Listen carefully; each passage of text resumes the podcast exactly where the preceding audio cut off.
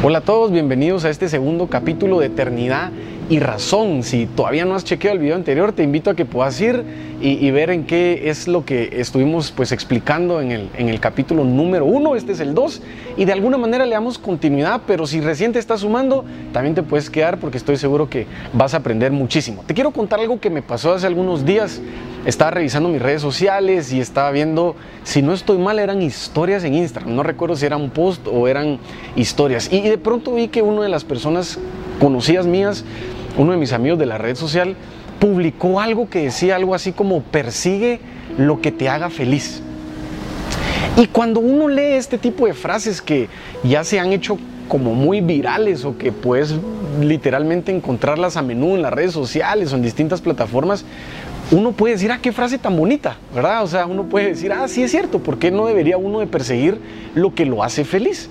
Y la idea es que en el transcurso de este capítulo número 2 podamos respondernos lo siguiente.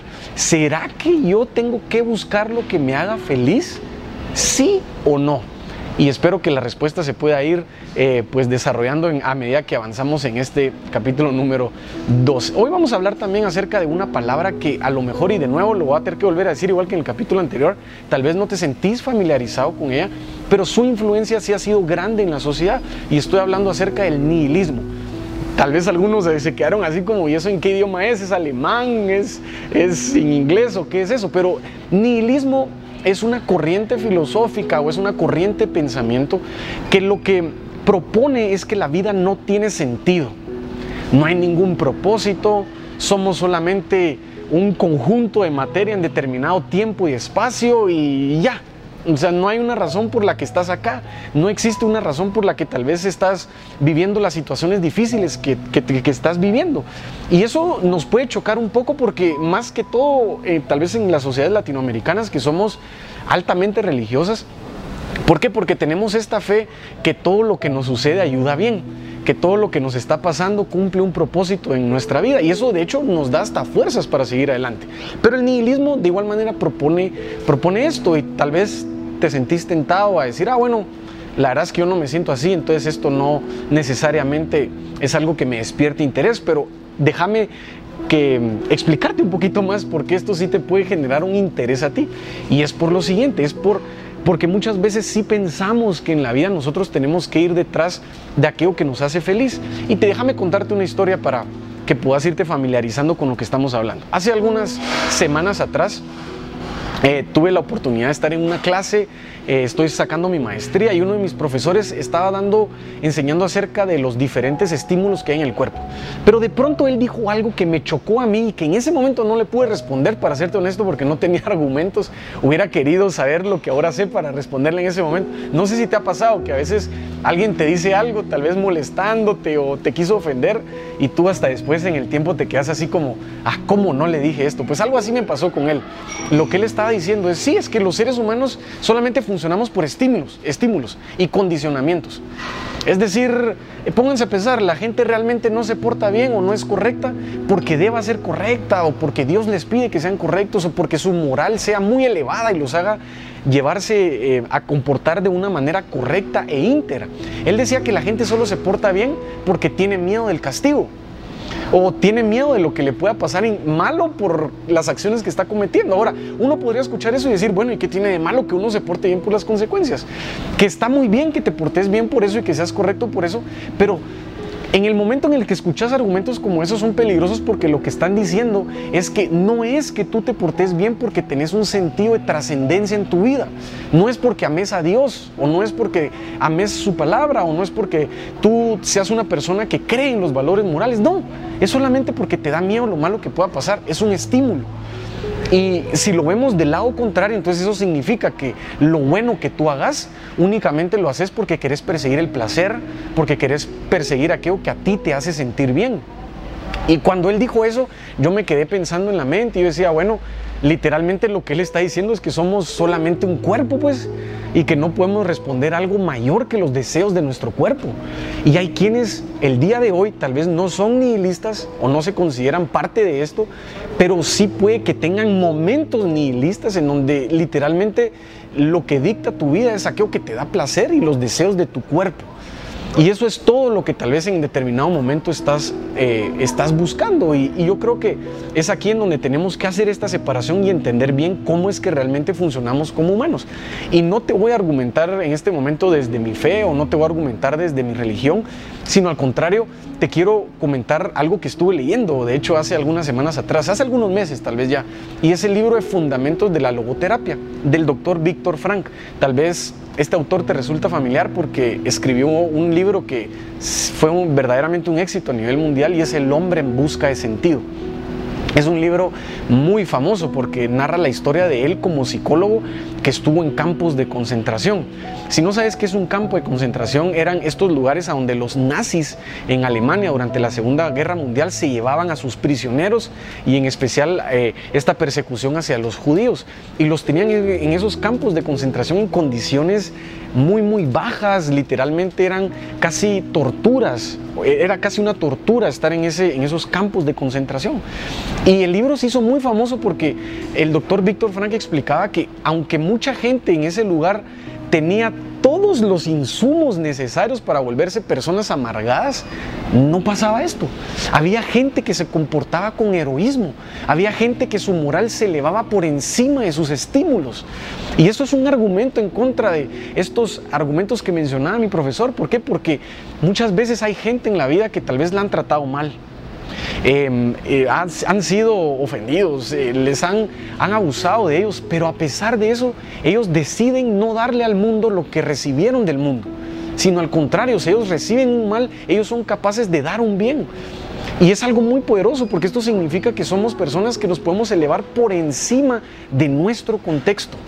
Y es algo que mencionaba en el video anterior. Tu contexto no te determina. Tú te puedes elevar por encima del contexto para que puedas dar algo bueno a pesar de que estás recibiendo algo malo. Pero ¿qué es lo que sucede? Si el argumento de mi profesor fuera cierto, entonces eso significa que si a mí me tratan mal, entonces yo debo tratar mal a las personas también. Si a mí me pegan, entonces yo debo ir y pegar.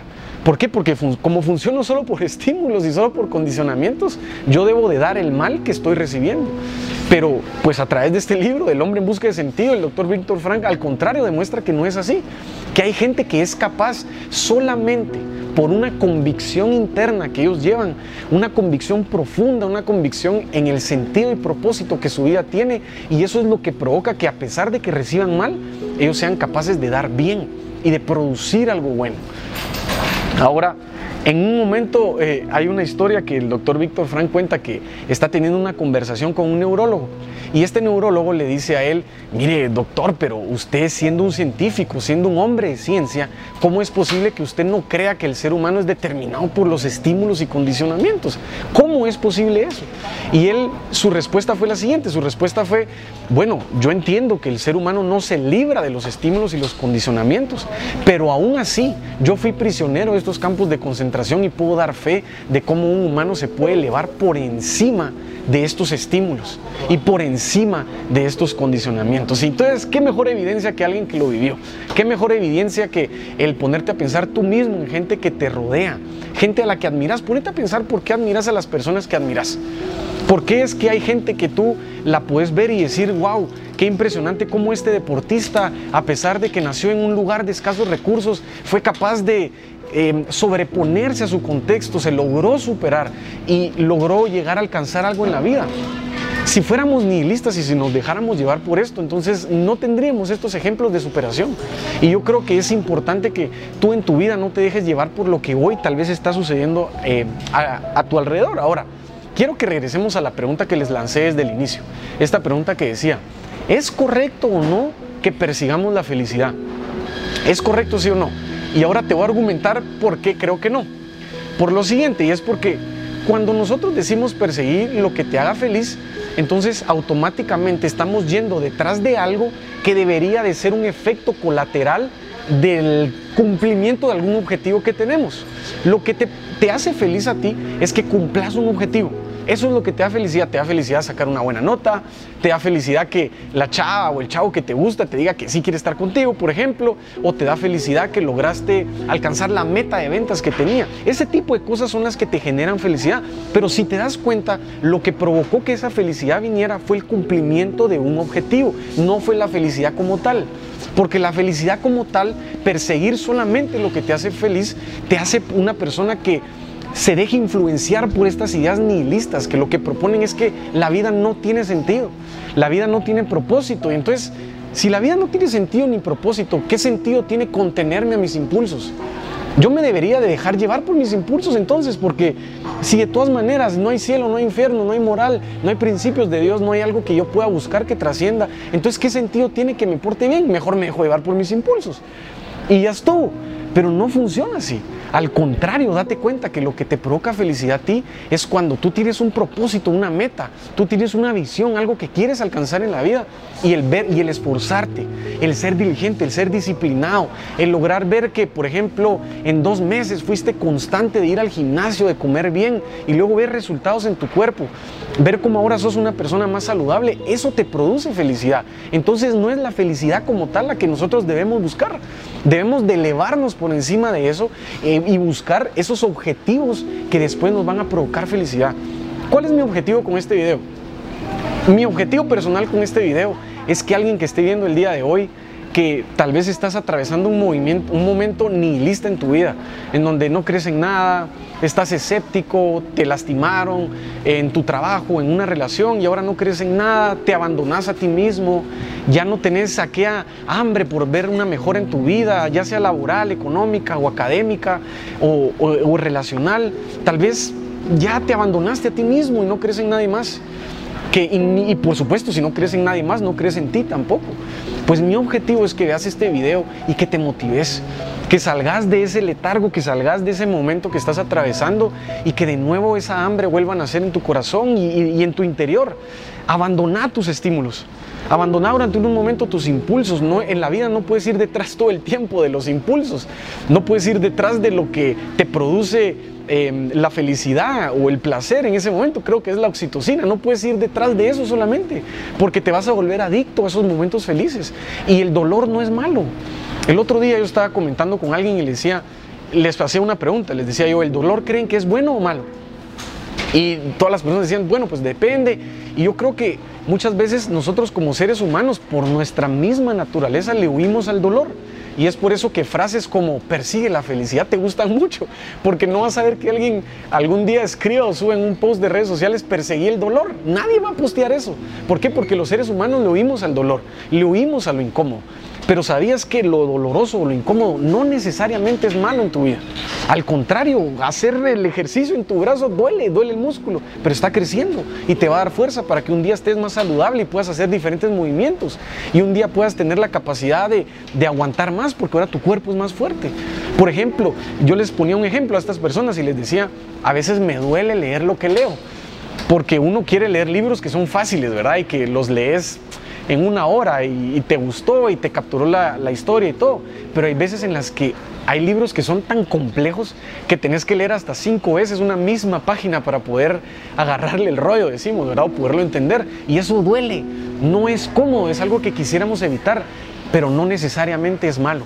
Así que con eso pues eh, termino de construir el argumento que no necesariamente tenemos que ir detrás de lo que nos hace felices, sino al contrario, tenemos que ir detrás de ese propósito que tenemos.